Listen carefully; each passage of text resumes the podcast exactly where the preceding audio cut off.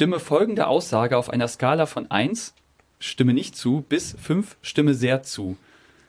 Zu. Zwei Studierende skizzieren grundlegende Entwicklung und beschreiben kuriose Kleinigkeiten.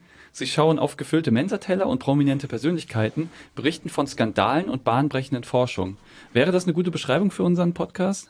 Wow, wow, wow. Also, eins, ich stimme sehr zu. Fünf, ich stimme nicht zu, ob deine Ja. Beschreibung beschreibend war für unseren Podcast. Ja. Neun. Okay. Dies ist eine Vorlesung.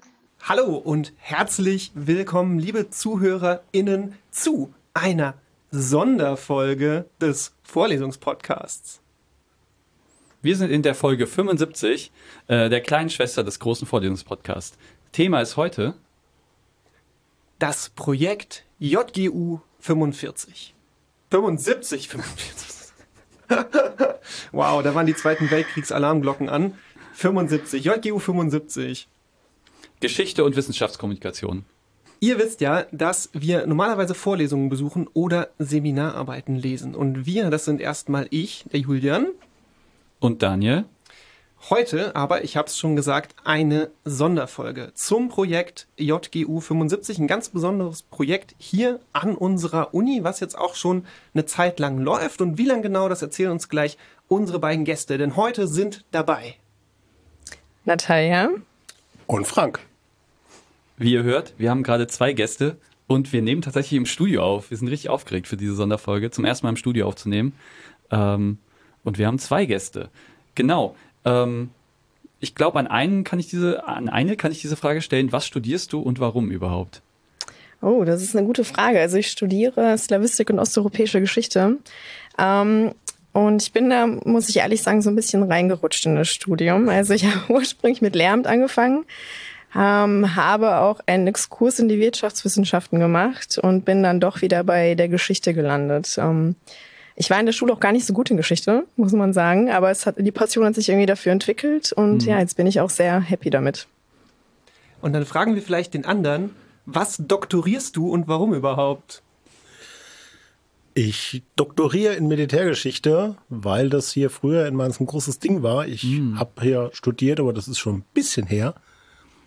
Ja, und ich promoviere zu deutschen Wach- und Protokolleinheiten im 20. Jahrhundert im Vergleich. Ganz einfach gesagt, das sind die Typen mit den weißen Handschuhen, an denen Frau Merkel immer vorbeiläuft und die sich immer freuen, wenn sie da ist. Schön. Ach so, spielen die auch manchmal Musik? Sind das auch dieselben? Da sind auch Typen dabei, die Musik spielen. Ja. Ah, okay. Die, haben, die haben vielleicht auch weiße Handschuhe an, aber keine Gewehre, weil die haben ja ihre Instrumente. Ja, ja. Musik als Waffe. Okay, wollen wir nicht weiter vertiefen. Ähm, genau, wir haben euch äh, eingeladen, weil wir euch für Experten halten. Ähm, aber warum seid ihr denn für das Thema JGU 75 die Experten? Also ich, weil ich studentische Hilfskraft bin und das Projekt aus äh, ja, studentischer Sicht betreue, würde ich mal sagen. Ja.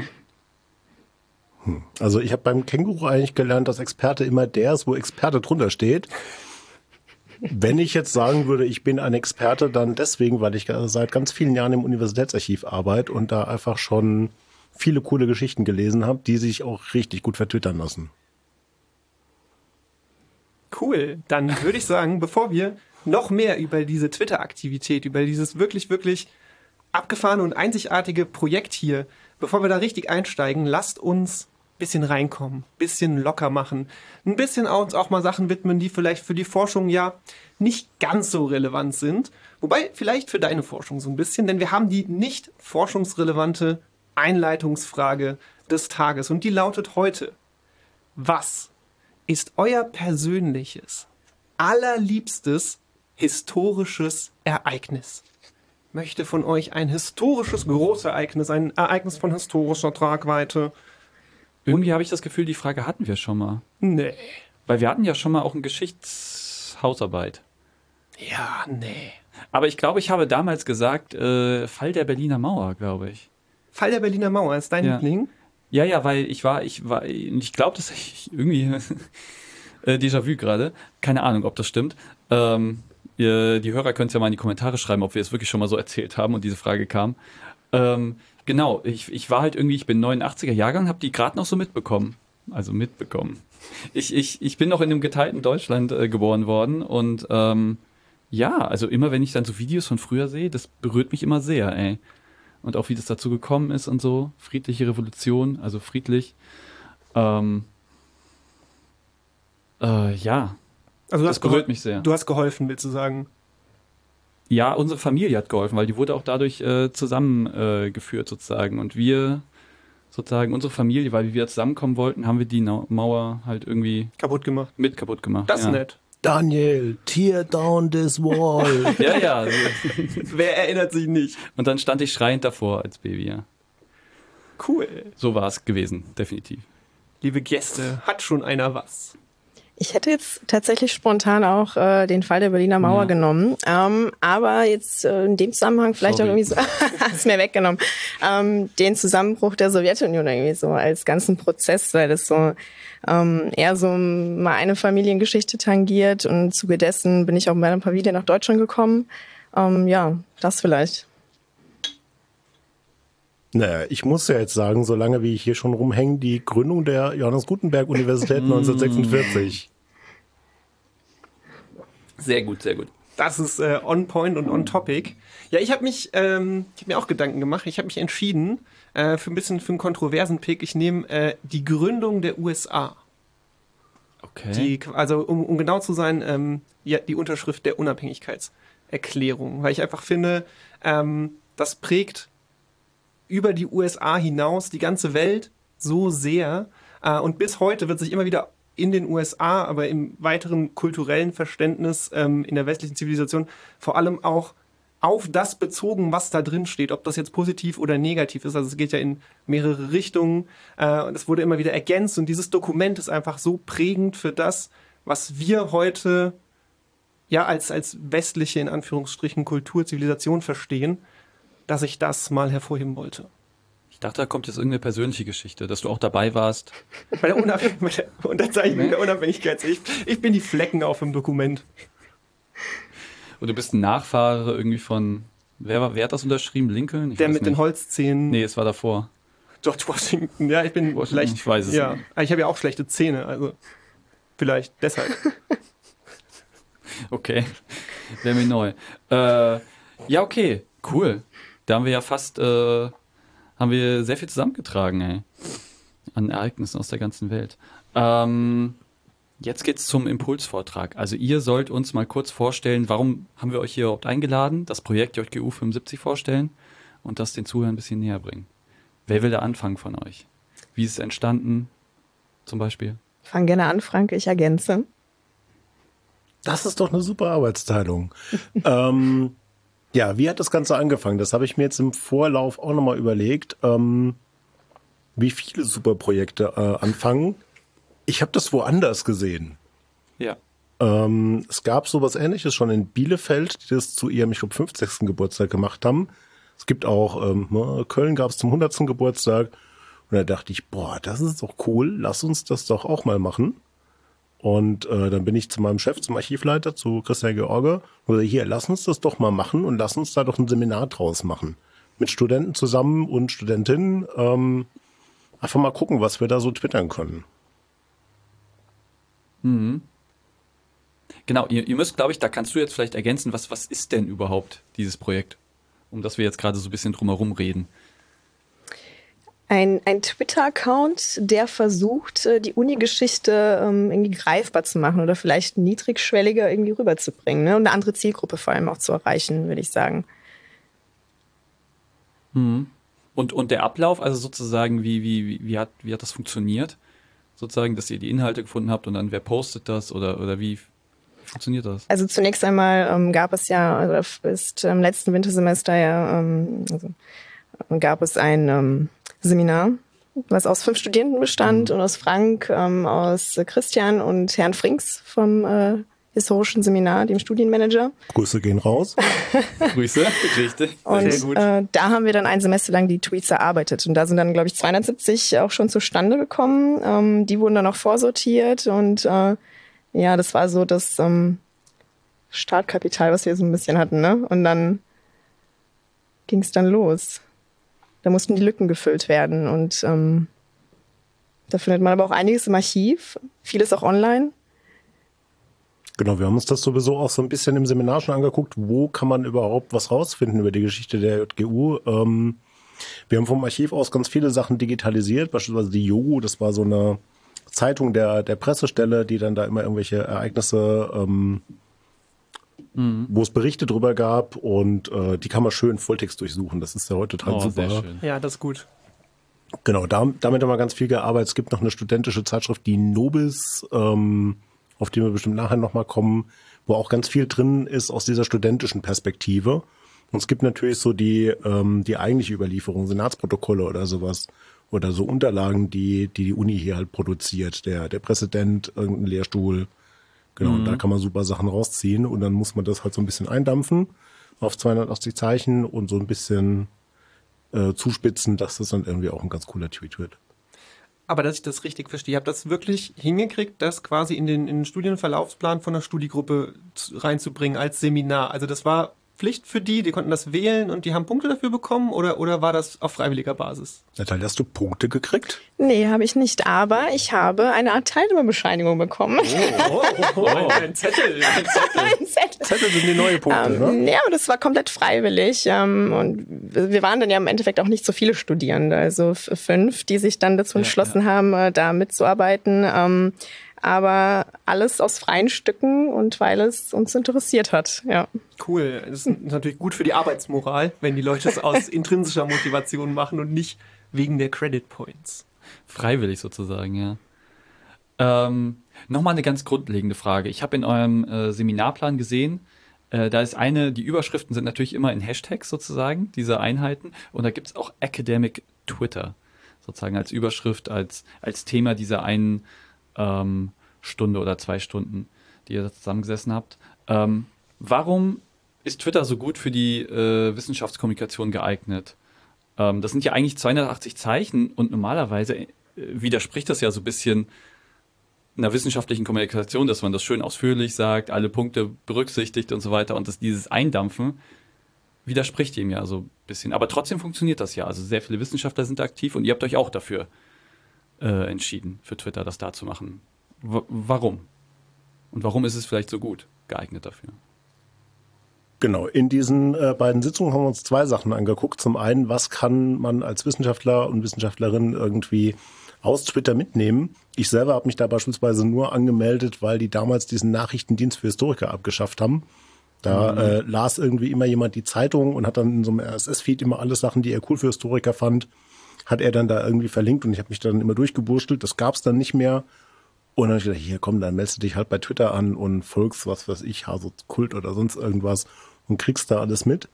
Und das haben wir uns im Seminar ein bisschen angeguckt, was man da halt alles sich anschauen kann. Wir haben uns so ein paar Leute, so Twitter-Historians, Geschichtsinfluencer angeguckt, äh, wie beispielsweise Moritz Hoffmann, der einfach ganz viel über Geschichte im Internet äh, twittert. Und auch Grüße gehen raus an der Stelle. Genau das. Ähm, und der auch halt ganz viele Sachen schon, ähm, also so ähnliche Projekte, wie wir das jetzt gemacht haben, schon initiiert hat, beispielsweise zum, äh, zur Reichspogromnacht. Genau, und dann haben wir uns aber auch noch angeguckt, was äh, können wir eigentlich, also wie kann man damit nach außen gehen und äh, ich habe beispielsweise letztens äh, was Schönes erlebt. Ich habe irgendwo äh, unter einem Tweet von einem Wissenschaftler was drunter geschrieben und äh, hinterher hat er mir eine Nachricht geschrieben, so, hier, ähm, wie wäre es, wenn wir einfach mal ein Projekt daraus machen? Äh, Grüße gehen raus an Paul Fröhlich. Cooler Typ, der Paul. Aber auf jeden Fall. dass daraus was entstanden ist. Ja, Twitter. Stimmt. Da, also da äh, sozusagen, das ist dann der Vorteil, dass sich die Wissenschaftler untereinander äh, verbinden können. Und dass man sich dann äh, connectet. Auch hier, ähm, äh, Drosten hat das letztens gesagt, nee, nicht Drosten. Ähm, ah, wie heißt denn der Typ? Lauterbach hat das gesagt, dass er sich bei Twitter sozusagen, da, da sind so schnell Informationen über Corona ausgetauscht worden zwischen den verschiedenen Forschern und so weiter. Das wäre über so einen, äh, diesen ganzen Veröffentlichungszyklen von den ganzen Magazinen gar nicht möglich gewesen. Was da über Twitter dann gerade in der Corona-Krise, wo man ja halt schnell irgendwo Informationen gesucht hat und wo auch schnell Informationen überall auf der Welt plötzlich entstanden sind, weil die ganzen Forscherteams sich darauf gestürzt haben. Und dass das Twitter eigentlich da die perfekte Plattform war, um diese Informationen schnell und effizient auszutauschen.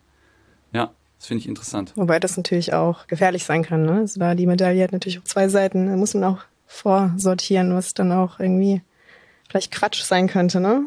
Ja. Also, Hattet ihr diese Bedenken? Sozusagen, dass, dass, dass man das falsch verstehen könnte, so ein Tweet? da gab es schon ein paar? Diskussionen, ne? Also es gab schon einige Tweets, meine ich, im Seminar, wo wir uns Gedanken gemacht haben, ob die kritisch sein könnten, ja. Genau, das sehe ich genauso. Man muss halt einfach immer gucken, ähm, wenn man Sachen so kurz sagen muss und aber irgendwelche Events so viele Ebenen haben, ist es manchmal ein bisschen schwierig, dass man dann den Sachen noch gerecht wird, weil ich muss das im Prinzip da so sagen, dass ihr beiden das versteht, ohne Vorwissen zu haben, das ich dann aber hab. Aber ich habe da gar nicht die Zeichen für, euch jetzt irgendwie zwei Stunden da was zu erklären und trotzdem darf es halt am Schluss nicht falsch sein. Und man muss ja in dem Zusammenhang auch wirklich sagen, ihr scheut ja nicht vor kontroversen Themen äh, mit eurem Account. Ne? Ich glaube, wenn wir gleich äh, über die Top 3 reden, aus, so ein paar Tweets mal rausgreifen, dann wird das schon deutlich. Also ihr sprecht auch schon übergeordnete gesellschaftliche Probleme an und natürlich gerade aus dieser historischen Perspektive, äh, Perspektive, aus der ihr oft kommt, ist es ja schon so, dass man, wenn man jetzt über die Rechte von Frauen in den 70ern spricht oder so, dass man dann schon teilweise auch Sachen wiedergibt, die einem aus heutiger Perspektive im guten Fall noch nur seltsam vorkommen, im schlechtesten Fall wirklich unter jeg- jeglicher Menschenwürde. Ähm, wie ist das für euch? Gab es da so Momente, wo ihr gesagt habt, hey, das ist fast schon, also das widerstrebt mir fast schon, sowas wiederzugeben?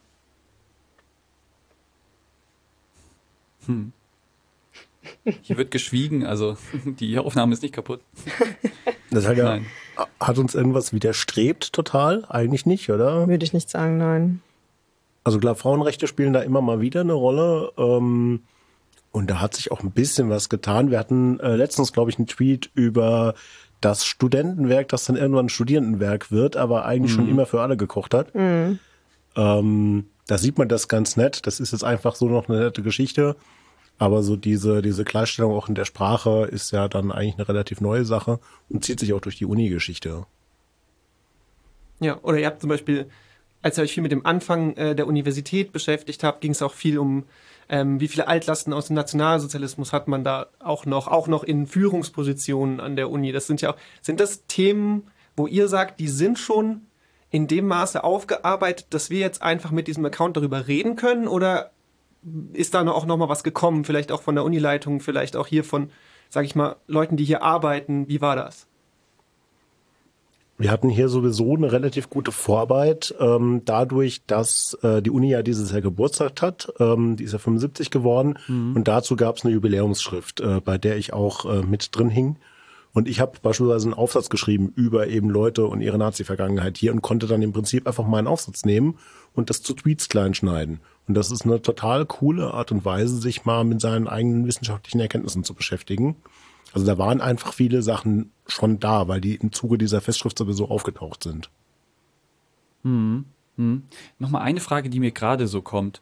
Normalerweise feiert man ja immer rundere Geburtstage. Also man wird, weiß nicht, 20, 30, 40, 50. Und dann gibt's ja, die, die Uni wird 70. Also wisst ihr dann eine Erklärung, warum nicht der 70. gefeiert wurde, sondern der 75.? War, war man irgendwie zu spät dran und dachte sich, ach, müssten wir jetzt 75 nehmen? Oder? Das habe ich mich tatsächlich auch gefragt. Das hat mich auch interessiert. Der 75. ist immerhin ein Dreivierteljahrhundert. Also, Okay, ja. Und der 70. wurde gefeiert. Ja? Aber Ja. nicht so groß wie 75, oder? Das wurde jetzt mit der Festschrift und äh, den ganzen Feierlichkeiten, den ganzen, was auch auf LinkedIn und was die Uni da alles ballert an, an Zitaten von irgendwelchen ehemaligen, also Alumnis und so, das ist schon krass. Also das habe ich vor fünf Jahren nicht so wahrgenommen. War das oder war das doch? Also so sowas gab es tatsächlich nicht. Es gab auch keine eigene Festschrift für die 70 Jahre. Das gab es nochmal so ein kleines Büchlein für 60 Jahre.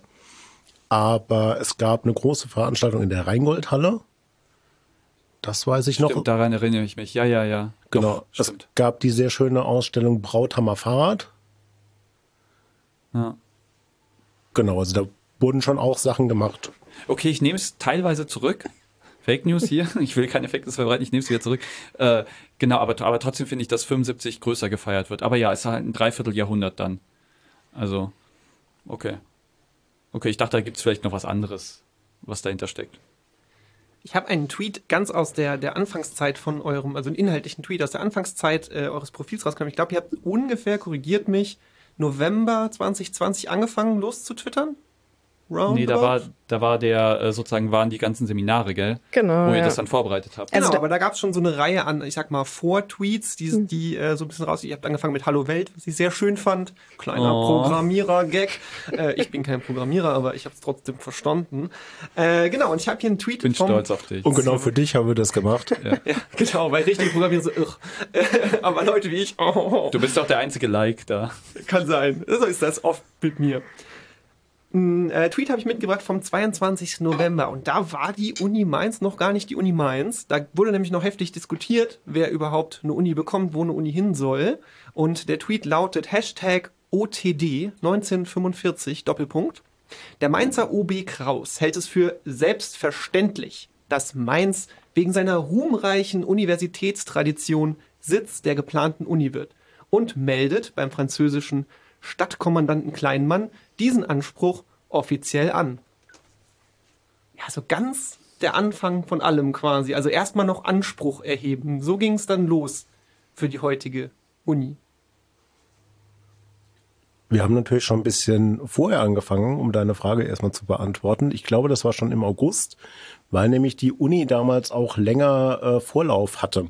Also wir haben dann so eine ganze Reihe von Tweets gemacht, so, ach, Mainzer Bürger setzen sich zusammen und sagen, es könnte hier wieder eine Uni geben, weil man darf ja nicht vergessen, es gab in Mainz vorher schon mal eine Uni, das ist keine Neugründung, die wurde 1793 im Prinzip von den Franzosen geschlossen. Und äh, dann hatte Mainz ganz lange keine Uni und alle haben gesagt, ja, hier, wir sind doch eigentlich eine Unistadt. Lasst uns doch mal hier wieder eine Uni machen. Das hat sich nie durchgesetzt. Und da haben die Mainzer halt einfach wieder ihre Chance gewidmet, äh, gewittert. Und haben gesagt, hier, komm, jetzt äh, setzen wir uns mal zusammen und machen mal, machen mal eine Uni. Und da haben wir dann ganz viele äh, Tweets auch, äh, die das so ein bisschen transportieren. Da gibt's dann Denkschriften und da schreiben die mal an den Papst und sagen, ey, wollen wir hier nicht cool Theologen ausbilden oder sowas? Und da gehört eben dieser Tweet auch dazu dann. Okay, der Papst ist involviert. Ja. Jetzt wird's spannend. Ja, du musst genehmigen, ob du hier Priester ausbilden darfst oder nicht. Und vor allem per Brief. Und auf den ersten Brief hat er nicht reagiert. Äh, Entschuldigung, was hast du denn alles zu tun, Papst? Dass du nicht auf meinen Brief antwortest. Also der Papst hat die Uni Mainz geghostet. ja, ja, das kann man sagen. Okay. Ich bin sicher, so wurde das auch damals verkauft. Das Wort gab's bestimmt Zeit, damals schon im Gebrauch. Ja. Zeitungsartikel, Papst ghostet JGU, was da los, Bruder? Warte mal, die hieß die da schon JGU? Die hatte noch gar keinen Namen. Stimmt, das, ach, das kommt ja auch noch. Der Name war ja auch Diskussionsgegenstand, wenn ich mich recht erinnere. Äh, wisst ihr, was, was noch für Namen so im Spiel waren? Ga- Gab's da überhaupt, also in der Gutenbergstadt gab's da überhaupt eine andere, einen anderen Namen? Ich glaube, ein anderer war im, ähm, im Gespräch, der fällt mir jetzt natürlich wieder nicht ein. Oh, schade. Einmal hat jemand aus Spaß vorgeschlagen, das könnte die zu Gutenberg Universität sein. Das war aber nicht ganz ernst gemeint, war auch ein bisschen später. Boaty mit McBoatface, genau. Die Hat Plagiatsuni. einer vorgestellt. Das wäre doch mal so ein Claim gewesen, ne? Genau, das hat sich nicht, äh, hat sich nicht durchgesetzt. Ähm, ja, und es gibt vor allem ähm, bei dem Namen noch eine Besonderheit, weil wir schreiben ja Johannes Gutenberg, Bindestrich, Universität. Ja. Und das geht eigentlich von der Rechtschreibung her nicht. Und da hat einer der, ähm, dieser Gutenberg-Forscher hat extra äh, einen Aufsatz drüber geschrieben, warum da jetzt kein Bindestrich hin muss. Das hat der extra durchgekämpft mit dem Duden. Wow. Oh, ich brauche diesen Aufsatz. Den muss ich lesen. Gibt's wahrscheinlich im Universitätsarchiv irgendwo. Richtig. Und vielleicht auch in den Shownotes, wenn ihr welche habt. Ja, wir werden das. Also, wenn wir den Link dann noch äh, rechtzeitig finden, dann werden wir den reinpacken, ja? Auf jeden Fall packen wir in die Shownotes. Ähm, ich habe noch mal eine Frage. Euer Kanal, also das erste große Event, was ihr habt ja dann auch so ein Event gemacht, ein Re-Entweetment. Ähm, wollt ihr mal erklären, was das ist und zu welchem Rahmen das dann passiert ist? Genau, also es war am 22. Mai äh, diesen Jahres und sozusagen 75 Jahre Zeit versetzt zur Eröffnung der Uni äh, 1946. Und man konnte es sozusagen live mitverfolgen, was eben vor 75 Jahren an diesem Tag passiert ist, also wirklich minutengenau. Und ähm, das waren 46 Tweets, Frank, oder? Richtig. Ja, genau. Über dann einen Tag wahrscheinlich diese Genau, Eröffnung. also auch bebildert und ähm, ich weiß nicht, hatten wir auch Videos? Wir hatten Musik drin. Ich habe Genau, vorhin nochmal geguckt, es gab dann beispielsweise die Feuerwerksmusik von Händel und die Europahymne, weil das alles Sachen waren, die da eben gespielt wurden. Also eine kleine Zeitreise, ja. Ja. Also sozusagen so wie als wären die Leute live dabei gerade, nur dass es halt 75 Jahre zeitversetzt ist. Genau. Was So heißt hier wie als wer? Also wir waren alle live dabei. Ja, ich saß auch davor. Also ich fand das ja auch spannend, dieses ähm, so ein bisschen verwischen da ja auch dann so die Grenzen zwischen Fiktion, Realität, so, dass man das so ein bisschen diese, diese Zeitreise da macht. Das sind ja auch alles Sachen, die mich dann interessieren, so, die ja typisch äh, für die Postmoderne sind. Ähm, ja, aber Re- Re-Entweetment, genau, also ein Reenactment sozusagen nur auf Twitter dann. Genau. Falls dies, die Leute das irgendwie das Wortspiel da nicht verstehen. Habe ich das jetzt nochmal? Immer gut, wenn du Gags erklärst. Oder Wortspiele. Ich weiß, ich bin besonders gut darin. Bitte mehr davon. Wie seht ihr euch denn heute, bevor wir jetzt vielleicht ein bisschen mehr auf einzelne Tweets gucken, die so ein bisschen rausgreifen, noch die Frage, wie ist die Zukunft des Projekts geplant? Ist, sind die fünf Studis noch am Start? Sind schon welche weg? Sind schon neue dazu? Wie geht's weiter? Also in der Konstellation, äh, wie das eben das letzte Wintersemester gewesen ist, äh, existiert das nicht mehr. Also die anderen vier Kommilitonen, Kommilitoninnen sind äh, so nicht mehr dabei. Also deren Tweets leben fort im Projekt. Sie leben weiter auf Twitter. Gone but not forgotten. Grüße gehen raus an die alle, anderen vier. alle vier. Aber ja, okay. Ähm, ich bin jetzt immer noch bei eurem Seminarplan und der ist ja wirklich sehr, also keine, also ich bin ja äh, zwar Doktorand an der Uni, aber sozusagen arbeite nicht hier, sondern bin halt, wie gesagt, nicht an der Uni angestellt, deswegen habe ich keinen Lehrauftrag. Du hast ja einen Lehrauftrag, vielleicht ist es bei dir ähnlich, aber hier ist ja alles haarklein sozusagen aufgeschrieben, sogar mit Hausaufgaben. Und ich kenne das irgendwie von einer Lehrerin, ähm, dass das irgendwie, die kann nur von Woche zu Woche planen, weil das alles so unterschiedlich. Jede Klasse ist unterschiedlich, innerhalb der Klassen ist mal der Lernfortschritt groß, mal klein. Und hier stehen dann zum Teil, ich weiß nicht, der wird wahrscheinlich drei Monate vorher gemacht worden sein und dann steht am Montag, 4. Januar, gibt's halt Hausaufgaben, alle Tweets checken, ähm, welche Themenschwerpunkte ergeben sich. Das äh, konntet ihr das so einhalten, diesen Plan? Hat das so gut funktioniert oder ähm, Finde ich krass, dass man sowas schon, die Hausaufgaben so, so detailliert so äh, planen kann. Monate im Voraus. Gut, das eine ergibt sich ja auch so ein bisschen aus dem anderen und wir haben den natürlich nicht immer so eingehalten. Das Ganze kommt daher, dass ich ähm, vor ah, 40.000 Jahren knapp äh, mal Lehramt studiert habe und da lernst du das halt so. Und da heißt hier, bau mal jetzt nur eine Sollbruchstelle ein und äh, wenn wir das hier machen, dann baut das auf dem auf und dann musst du mal die Arbeitsform wechseln und sowas. Und deswegen habe ich das mir einfach mal so durchgefummelt, weil ähm, ich gemerkt habe, dass das ganz hilfreich ist. Und dann haben wir das ganz oft halt hingekriegt und manchmal auch nicht. Okay, aber am Ende habt ihr alles geschafft, was ihr euch vorgenommen habt. Würde ich schon sagen. Also man kann da ja immer noch mehr machen. Wir könnten jetzt auch noch stundenlang irgendwelche Tweets schreiben oder über Tweets Ja. reden. Das Interessante ist ja, dass ihr, also das, das gebt ihr selber an, dass ihr circa ein Tweet pro Tag noch äh, äh, während dieser ganzen, während dieses einen Jahres, also 365 Tweets habt ihr circa. Manchmal an manchen Tagen mehr, wie gesagt, was war das gerade eben, 45 an einem Tag oder so ähm, zum Retweetment. Aber das ist ja schon krass, was ihr da geleistet habt. 365 Tweets dann. Genau, wir haben wie gesagt so 270 haben wir ungefähr im Seminar geschrieben und die anderen liefern wir jetzt äh, stückweise nochmal nach. Ja. Wir heißt vor allem ganz viel Natalia, die da. Äh, Aber ihr macht den Feinschliff, muss man sagen. Also ich überlege mir da vieles und ihr rundet es nochmal ab. Genau, Natalia ist bei uns die Königin des Kalenders, die dann immer sieht, hier, also da brauchen wir noch einen Tweet. Ja. Dann äh, sagt sie, hier, wir könnten doch was dazu machen. Und dann äh, sagt sie, ich habe schon mal angefangen, wollt ihr nicht auch nochmal drüber gucken? Und dann äh, geht es durch die harte Schule des Universitätsarchivs, wo dann jeder nochmal sagt, hier, aber da muss aber noch ein Komma hin und da musst du aber den Hashtag noch benutzen. Nein, der andere Hashtag, der läuft besser.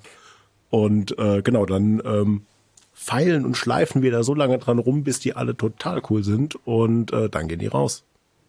Ja, nochmal eine Frage, dann kannst du auch mal wieder was sagen. Boah, ich ich freue mich schon so. Ich bin schon ganz aufgeregt.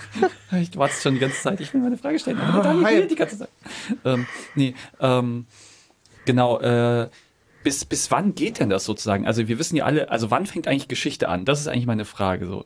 Also ist alles Geschichte, was ab gestern und dann halt bis, weiß nicht, Entstehung der Menschen passiert ist? Oder aber bis sozusagen, bis wann gehen eure Rückblicke? Habt ihr da so, ja, wir gehen nicht weiter als 2016 zurück oder sowas? Habt ihr da so eine Grenze oder ist es einfach Also grundsätzlich würde ich jetzt sagen, alles ab 46, ne? Aber wir 46? hatten. Ja, wir hatten jetzt, oder der kommt, glaube ich, noch. Ich will jetzt auch nicht spoilern, mit Papst Sixtus. Wir spoilern hier auch gerne mal. Also es gibt auch ein paar, die weiter zurück. Okay, das ist weiter zurück. Und bis wann geht ihr? Also, wann ist es zu modern, dass es keine Geschichte mehr ist? Vorgestern. Okay, also, ihr habt Ereignisse von vorgestern, die ihr tweetet. Ähm, bis wir äh, hiermit auf Sendung sind, vielleicht, wer weiß. Ähm, nee, also wir haben uns keine feste Grenze gesetzt. Also ich weiß, es gibt Sachen von 2009, ich glaube 2016. Ja. Hinterher ist, glaube ich, nichts mehr dabei, aber nicht, weil wir gesagt haben, oh nein, das ist viel zu neu, das kennt jeder von euch noch, sondern weil sich das einfach nicht ergeben hat. Aber das ist so eine ganz generelle Interesse von mir. Für, äh, wann, ab wann beginnt denn Geschichte? So, keine Ahnung, ist äh, wahrscheinlich eine Frage, die man nicht beantworten kann oder so. Aber was ist, äh, weiß nicht, Journalisten sind ja vielleicht sogar die ersten Geschichtsschreiber, aber die schreiben ja vielleicht über so zehn Jahre alte Sachen oder aber ab wann fängt denn Geschichte an? Wann fängt dann Archäologie an und so sozusagen? Das sind ja vielleicht so, keine Ahnung. Das wird ja immer älter, oder? Wir hätten den Geschichtsadmin mitbringen müssen, der hätte das jetzt super erklären können. Da gibt es nämlich auch Theorien, ne? Verschiedene, also die die, da auch aufgestellt wurden, ja. Bestimmt.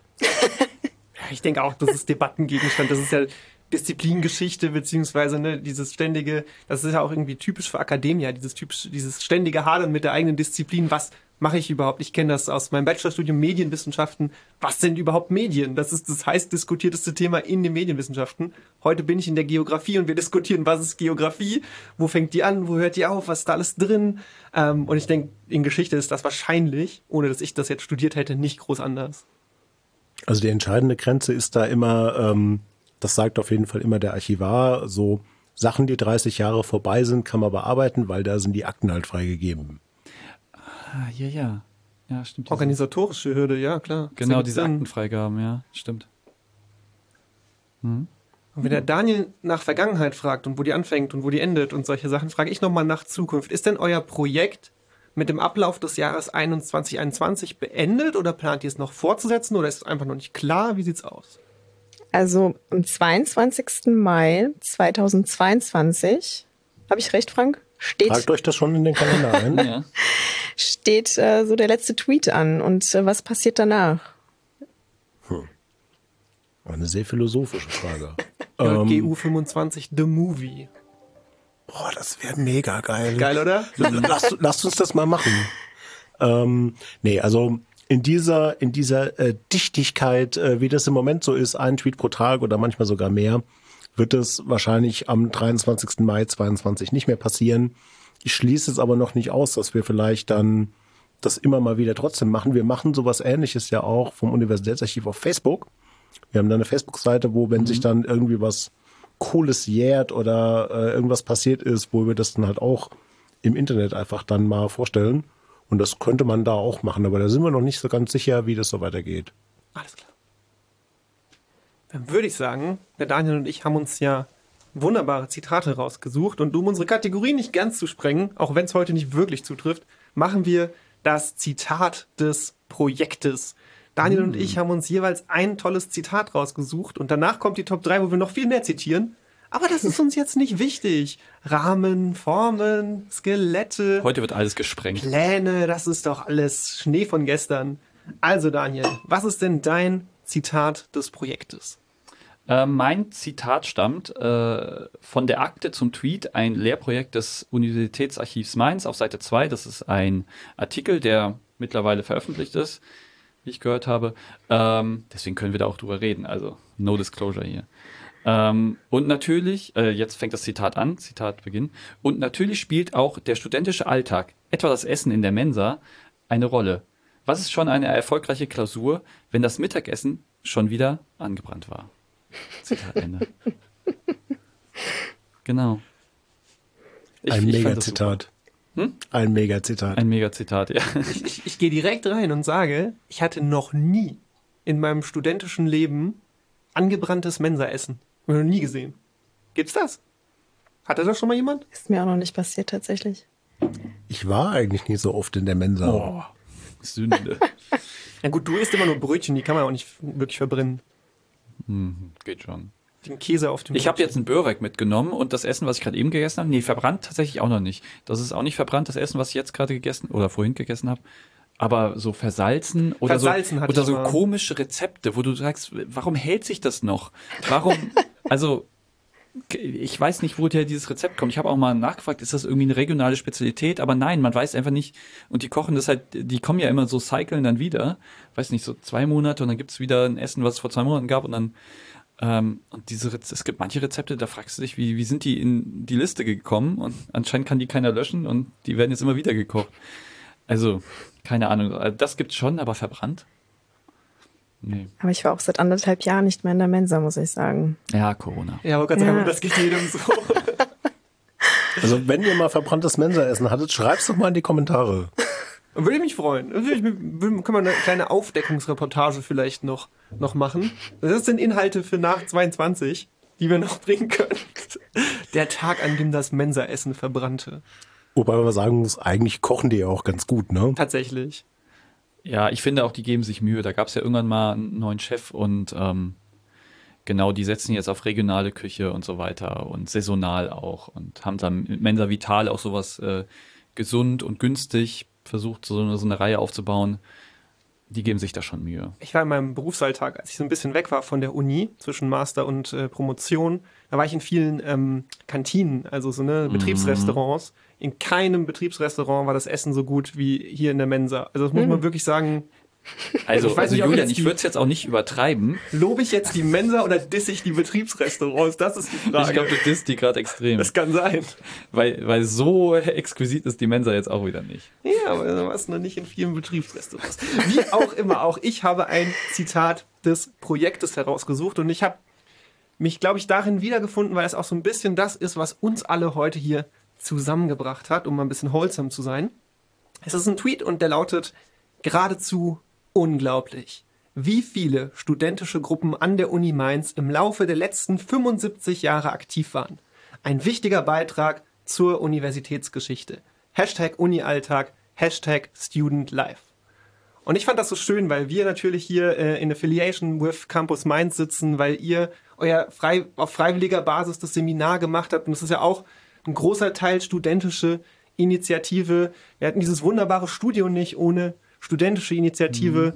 Und ich fand es einfach cool, dass uns das alle so ein bisschen eint und zusammenbringt und ihr es auch noch in einem Tweet verewigt habt. Also an alle Studiegruppen, nicht nur an die genannten, sondern an alle, die es hier so gibt. Mega. Und wenn ihr drüber nachdenkt, eine zu gründen, macht's jetzt. Es gibt ja auch tatsächlich in der Festschrift ein, ein ganzes Kapitel, glaube ich, über äh, studentisches Engagement in 75 Jahren JGU und so. Kann man sich auch mal reinziehen. Gibt es, glaube ich, auch mittlerweile jetzt äh, digital im Uninetz. Kann man sich, glaube ich, die Festschrift ansehen. Genau, ihr könnt euch das E-Book ansehen, wenn ihr halt im Uninetz seid.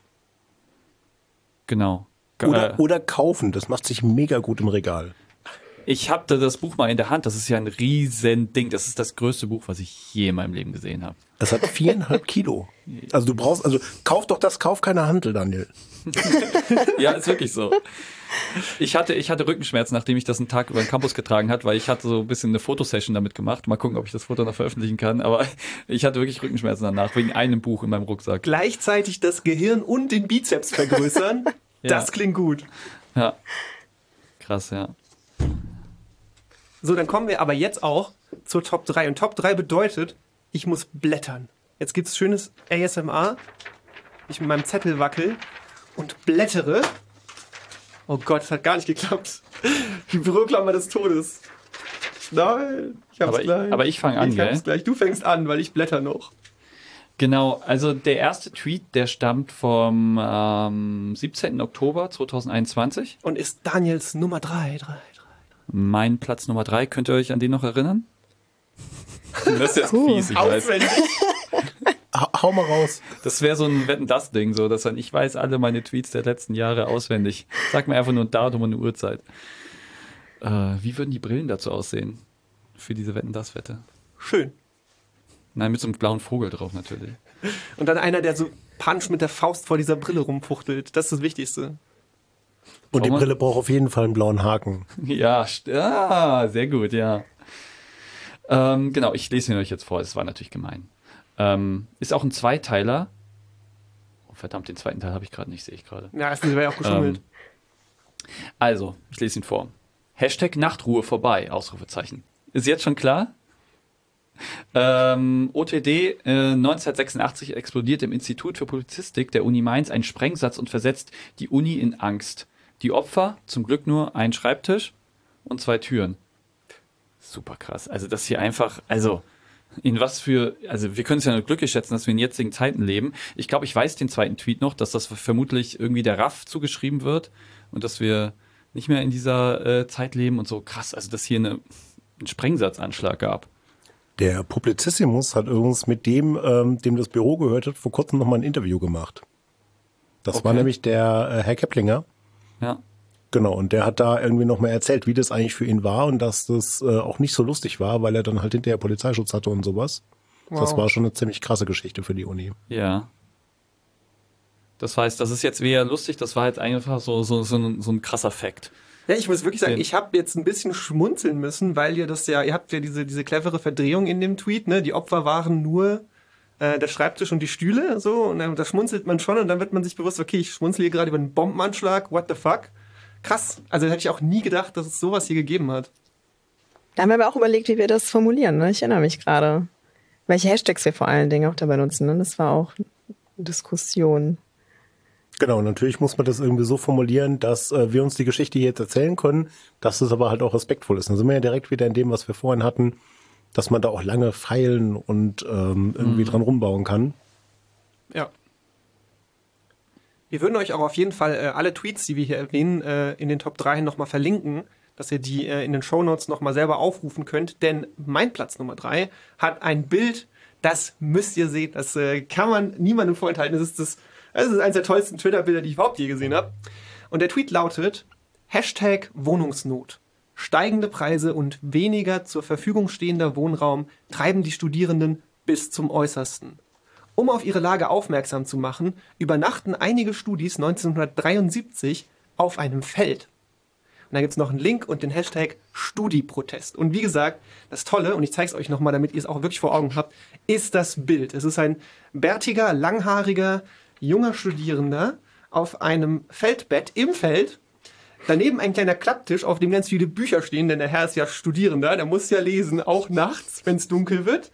Äh, kleine Lampe hat er sich in den Baum gehängt, der neben ihm steht, und seine Kleider hängen auch da an dem Baum. Also es ist wirklich absolut sensationell. Alle Kleidung, die man sieht, ist weiß, die Laken sind weiß, alles klar. Wenn ich im Feld übernachte, dann nehme ich die weiße Wäsche mit. Das ist schlau, das macht Sinn.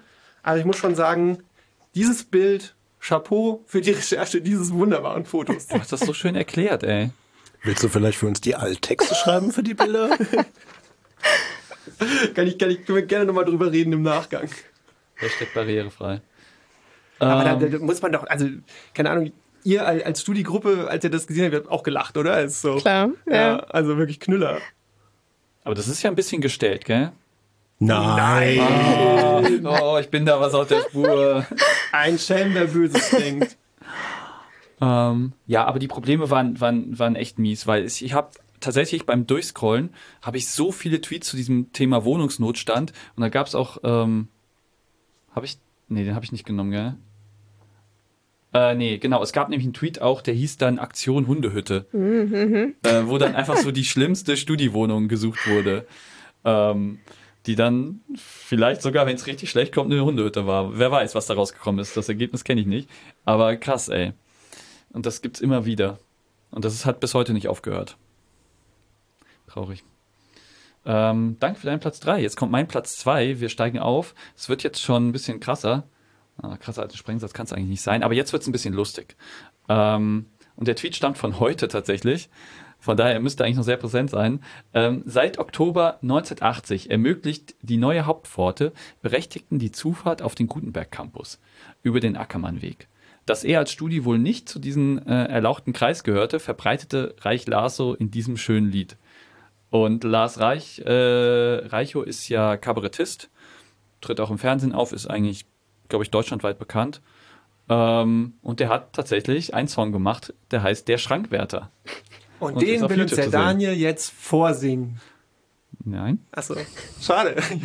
Man wird ja, man kann ja probieren. Hört, also wir packen so viel in die Shownotes, packen wir natürlich in die Shownotes.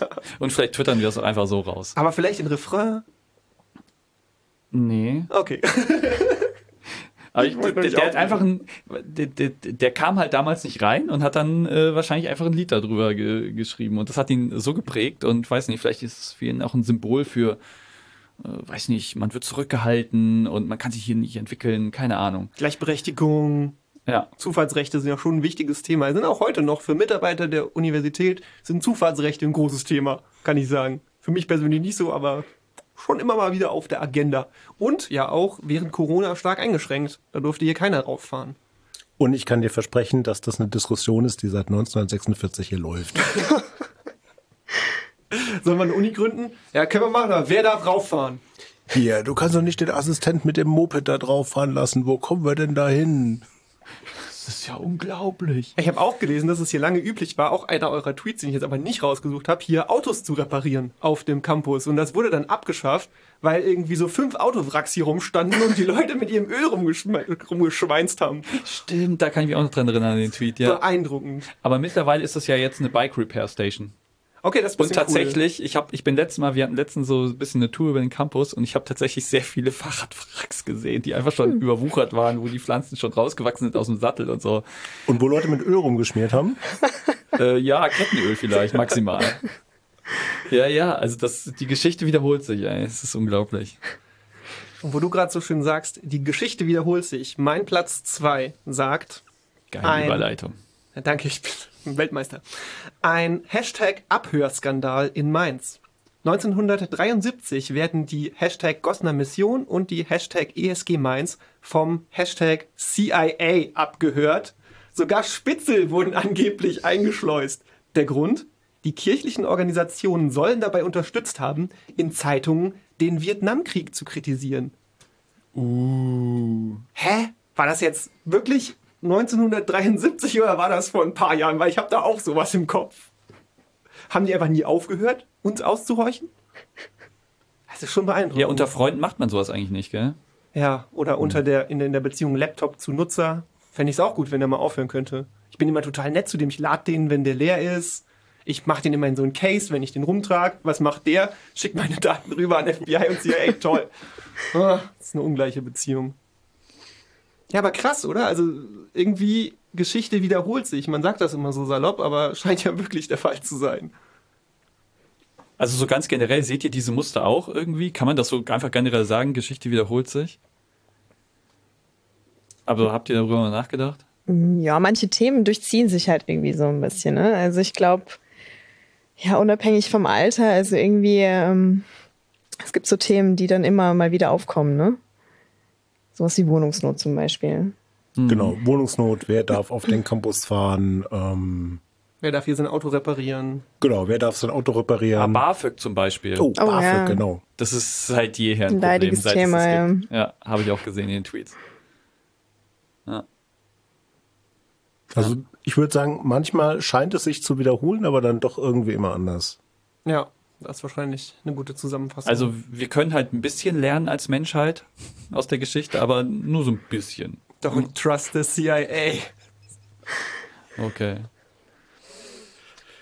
Jetzt kommt mein Platz 1. Bin gespannt, was der zuständige Mitarbeiter beim FBI dazu sagt. Zu meinem Platz 1, ja. Der scannt das wahrscheinlich gerade schon hier. Ähm, der Tweet stammt vom 8. September 2021. Ähm, in den Semesterferien gehen wir Studis heute Kellnern, helfen bei der Weinernte oder sitzen im Erdbeerhäuschen. Ich persönlich war beim Fernsehgarten und habe da ganz viele tolle Künstler gehört. Das Erdbeerhäuschen des Fernsehens. Aber es war ungefähr, es war ungefähr ein Erdbeerhäuschen, ja, so ge mich gefühlt, ja. Ähm, genau, Tweet geht weiter. Das war nur eine kleine Side Note. Ähm, diesen Studenten äh, verschlug es im Wintersemester 1949, 1950 in den Bergbau, wie er in Nobis schreibt. Und dann habt ihr sozusagen ein Bild von diesem Artikel aus Nobis, dieser äh, Studierendenzeitschrift angehangen, dass der wirklich einfach als Semesterferienjob oder als, als Nebenjob in, in den Bergbau gegangen ist, einfach unter Tage. Super krass. Heftig. Ja, an andere Zeiten, oder? Das waren andere Zeiten, ja. Und dann hat er auch noch darüber geschrieben. Das ist nämlich aus der Ich-Perspektive geschrieben hier, dieser Artikel. Also der war vielseitig aktiv, dieser junge Herr. Mir hat mal einer der früheren Professoren hier erzählt, dass er sowas auch im Studium gemacht hat. Und dass man da, mal, also dass da irgendwie einer in der Schicht dabei war, auch ein Student, der sich dann immer so ein bisschen verkrümmelt hat, da wo das Licht nicht war. Und dann hat er auch mal noch eine Stunde gepennt. Okay, die Geschichten kennen wir alle. Willst du sagen, der Bergbaustudierende hat einfach einen Ort gesucht, wo es dunkel ist? Unter Tage, genau. Sehr- Er war einfach sehr müde. Ah ja. Da Platz Verdunklungsgefahr. Oh, ich muss noch, ich muss noch die Hashtags hier. Hustle every day. ist auch sehr gut. Wer, wer, wer macht bei euch die, äh, die Hashtags? Wir alle zusammen, ne? Wir spielen es dem Ball da ein bisschen gegenseitig zu. Genau, und das ist jetzt beispielsweise ein Tweet von äh, einer Kommilitonin, die ähm, jetzt gerade nicht mehr im, im Archiv ist. Ähm, Julia, Grüße gehen raus an dich. Grüße. Genau, und die hat einfach sich da passende Tweets, äh, passende Hashtags für rausgesucht. Und ich, also ich finde das auch, wenn wir gerade bei Hashtags sind, ihr benutzt ja auch den Hashtag Student Life, den benutzen wir ja auch, also sehr gut. Da, darüber kann man sich dann verbinden an die verschiedenen Accounts. Vielleicht haben wir den da sogar gesehen. Cool, dann möchte ich doch auch noch meine Eins präsentieren. Bei meiner Eins geht keiner unter Tage, sondern da kommt was hoch, was äh, endlich auch hochkommen sollte. Denn 1985 erreicht das Frauenreferat einen Sprachgebrauch im Bereich des Studentenwerks, der für mehr Hashtag Gender Equality sorgen soll.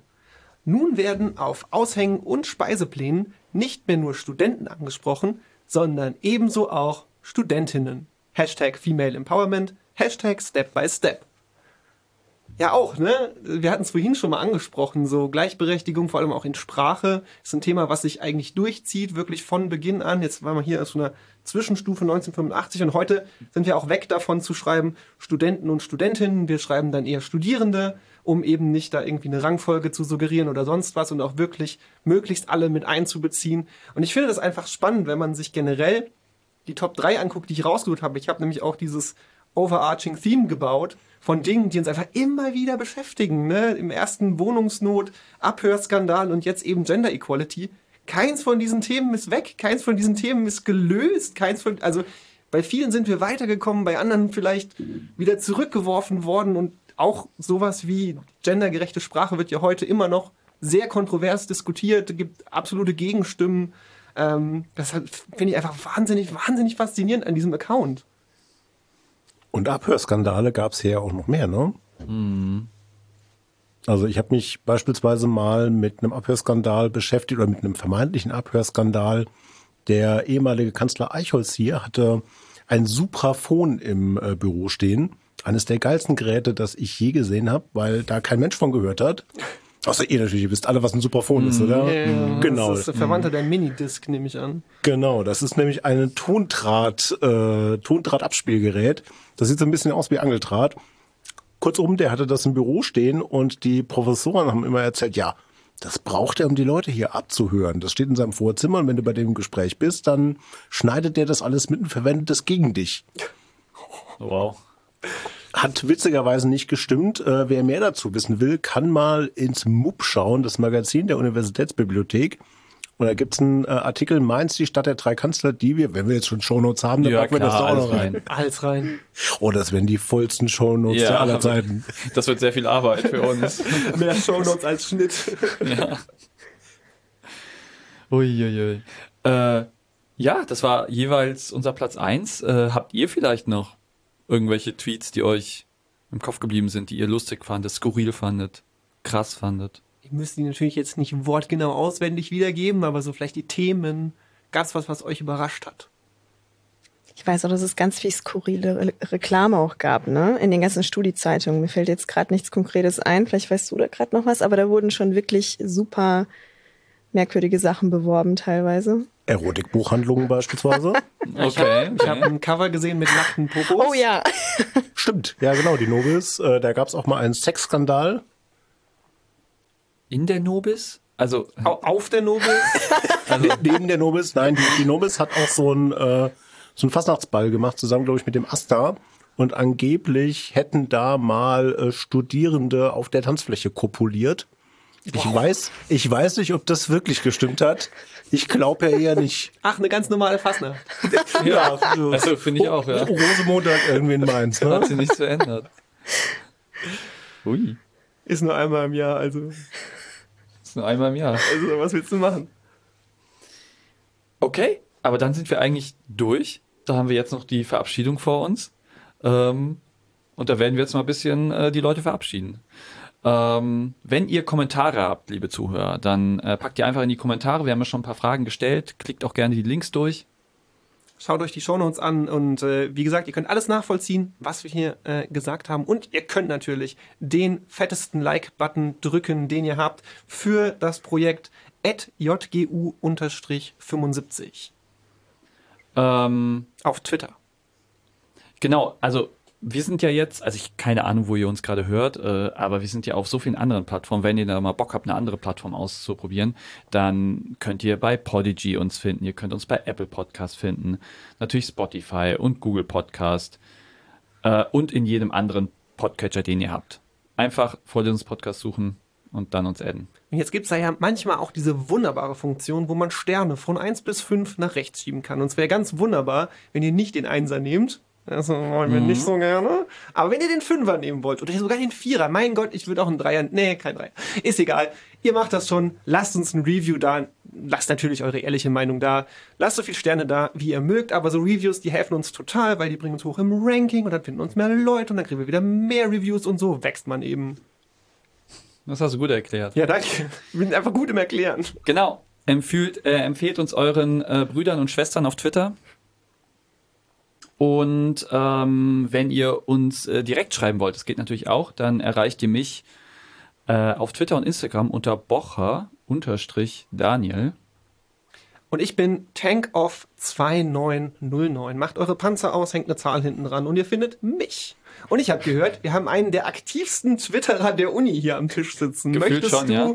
diesen wunderbar aktiven Twitter-Account auch pluggen? Oh, zu viel der Ehre. Ich äh, plug den trotzdem. Ihr findet mich auf Twitter unter @fhüt, Hüt übrigens mit TH. Muss man immer mit sagen, genau. Ähm, genau, ihr könnt uns natürlich auch direkt auf Twitter schreiben. Wir sind unter @vorlesungspod äh, auf Twitter aktiv. Ähm, wenn wir auch mal, es geht ja jetzt wieder los, äh, eure Vorlesung besuchen sollen oder ihr habt äh, eine Seminararbeit, die ihr uns zeigen wollt, wo ihr findet, hm, die hat mehr verdient, schreibt uns. Genau, und wenn ihr nicht so Social Media affin seid, sondern lieber die gute alte E-Mail verwendet, könnt ihr das auch tun über unsere Parent Organization. Ihr könnt schreiben an news at campus-mainz.net. Grüße gehen raus an unseren äh, Schwester-Podcast, den Campuscast. Hört da auch mal rein. Campuscast. Ja, das war wirklich ein sehr guter Podcast. Das ist eine Produktion von einem guten Podcast äh, in Zusammenarbeit mit Campus Mainz. Ist das jetzt endlich, habe ich das zu eurem neuen äh, Slogan gemacht? So ist das jetzt immer. Das ist wirklich ein sehr guter Podcast. Ah, ich hab's geschafft. Lebenstraum wahr geworden. Okay, wir sind raus. Vielen Dank, dass ihr beide da gewesen seid. Hat super viel Spaß gemacht. Und wie gesagt, das Projekt heißt jgu-75 auf Twitter. Bye. Tschüss. Ciao. Tschüss.